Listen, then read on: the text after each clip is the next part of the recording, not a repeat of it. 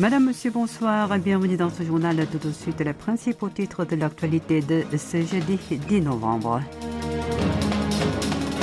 Nouveau sommet trilatéral entre Yoon Suk-yeol, Joe Biden et Fumio Kishida le 13 novembre à Phnom Penh. Bilan des six premiers mois de présidence de Yoon Suk-yeol, les Sud-Coréens majoritairement mécontents.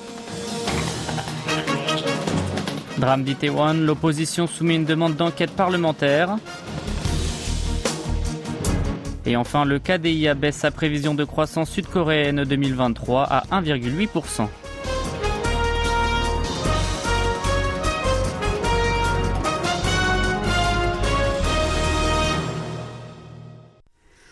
Ouvre ce journal avec la politique. Nouveau déplacement de Yoon Song-yeol à l'étranger. Le président de la République entamera demain au Cambodge son premier voyage en Asie du Sud-Est depuis son investiture.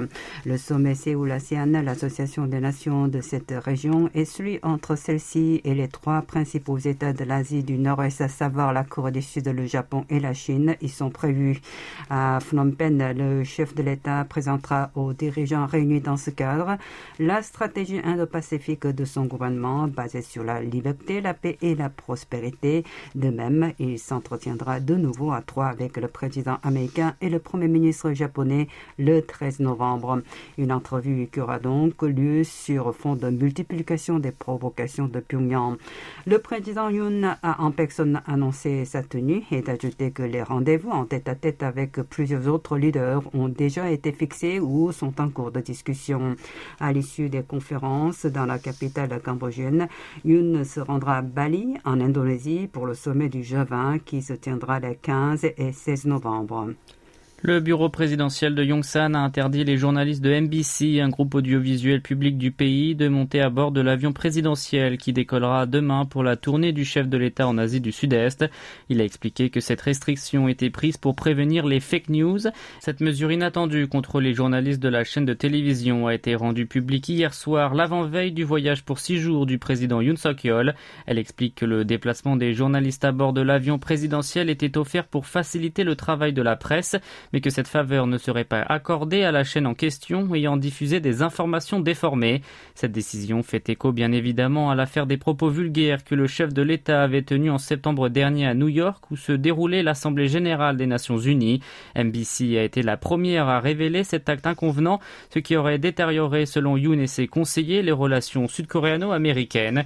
De son côté, le puissant groupe a dénoncé cette mesure exceptionnelle susceptible de bafouer la liberté de la presse avant d'annoncer sa volonté de se déplacer à bord d'un autre avion pour assumer la couverture médiatique sur place.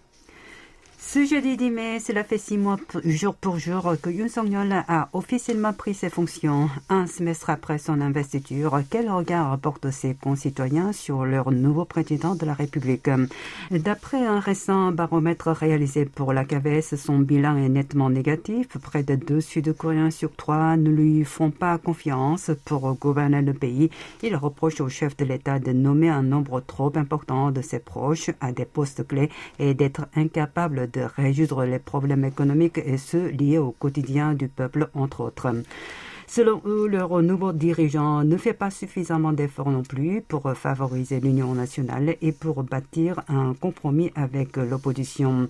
À l'inverse, pour les Sud-Coréens qui se disaient satisfaits par son action, 30%, Yoon a bien fait de réagir fermement aux provocations nord-coréennes et d'entretenir un bref échange matinal avec la presse sur le perron du siège présidentiel pour mieux communiquer avec la population. Concernant le tragique accident survenu le 29 octobre lors d'une fête d'Halloween à Itaewon. Ils sont 69% à estimer que le gouvernement y a réagi de manière impertinente. Plus de 7 sondés sur 10 ont insisté sur la nécessité de remplacer les responsables chargés de la sécurité publique. La moitié d'entre eux ont cité le patron de la police nationale, le ministre de l'Intérieur, voire le premier ministre. Comme il s'y était engagé, le Minjou et deux autres petits mouvements de l'opposition, dont le Parti de la Justice, ont présenté hier à l'Assemblée nationale une demande d'enquête parlementaire sur la bousculade meurtrière survenue le 29 octobre à Itaewon. Cinq indépendants les ont rejoints eux aussi. La requête est ainsi signée par 181 élus, alors que l'hémicycle en compte un total de 300, un nombre suffisant pour l'adopter à eux seuls, sans le consentement du Parti du pouvoir du peuple, le PPP, la formation présidentielle. Ces députés y promettent de faire la lumière sur l'origine exacte de la tragédie qui a coûté la vie à 156 personnes, sur la responsabilité et les réactions des administrations concernées, ainsi que sur les soupçons de dissimulation de preuves.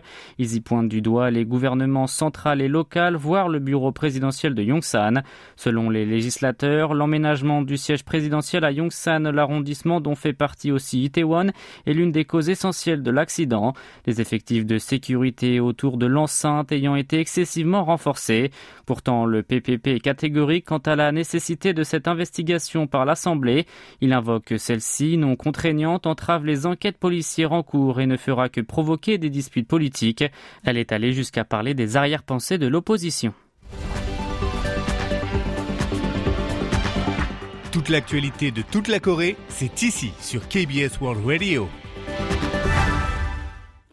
Le deuxième prototype du nouvel avion de chasse de conception nationale, le KF-21, a effectué aujourd'hui son premier vol d'essai avec succès le premier avait fait de même le 19 juillet.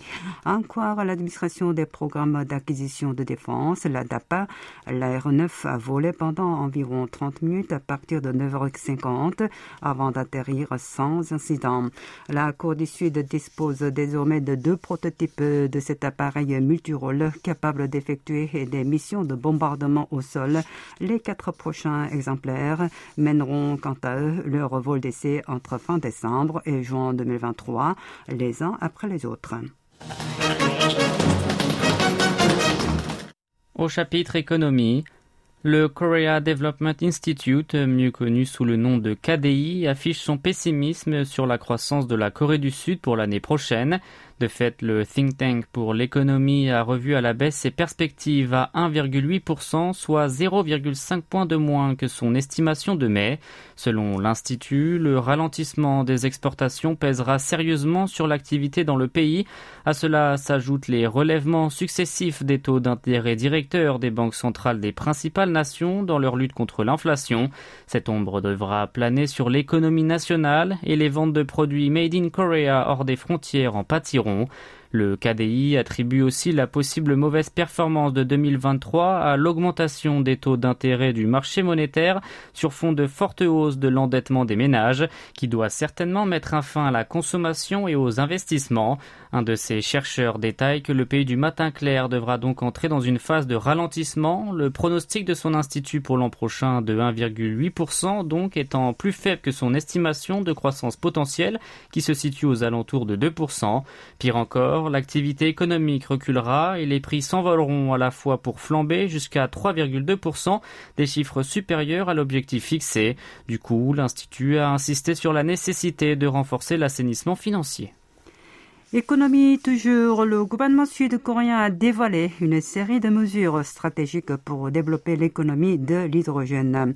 Premièrement, la demande sera relancée à travers les subventions attribuées aux acheteurs de bus ou de camions à hydrogène ce qui portera le nombre de véhicules fonctionnant grâce à cette énergie propre à 30 000 d'ici 2030. Euh, les crédits d'impôt sur l'acquisition et l'exemption des prêts de péage seront également appliqués. Ensuite, l'exécutif se propose de construire des usines pouvant fabriquer par an jusqu'à 40 000 tonnes d'hydrogène liquéfié d'une part et à 4 millions de tonnes d'ammoniac d'autre part.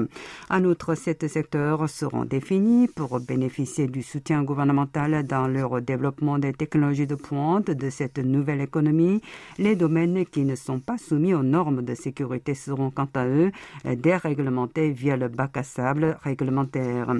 Le gouvernement estime que ces mesures stratégiques pourront générer des retombées économiques d'une valeur d'environ 47 000 milliards de soit environ 34,2 milliards d'euros, créer plus de 90 000 emplois, réduire de 28 millions de tonnes de gaz à effet de serre.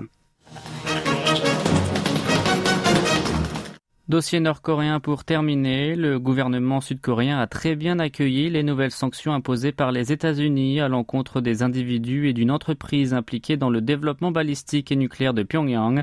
D'après un diplomate sud-coréen, Séoul a salué ces mesures restrictives américaines avant de s'engager à renforcer la coopération avec ses alliés, tout comme avec la communauté internationale, notamment dans l'application des dispositifs punitifs onusiens existants.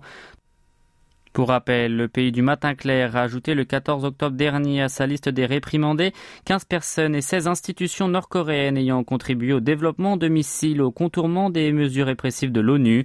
Selon la diplomatie sud-coréenne, Séoul examine d'éventuelles sanctions indépendantes supplémentaires, mais dans une étroite coopération avec Washington et Tokyo entre autres pour optimiser l'efficacité des punitions contre le régime de Kim Jong-un.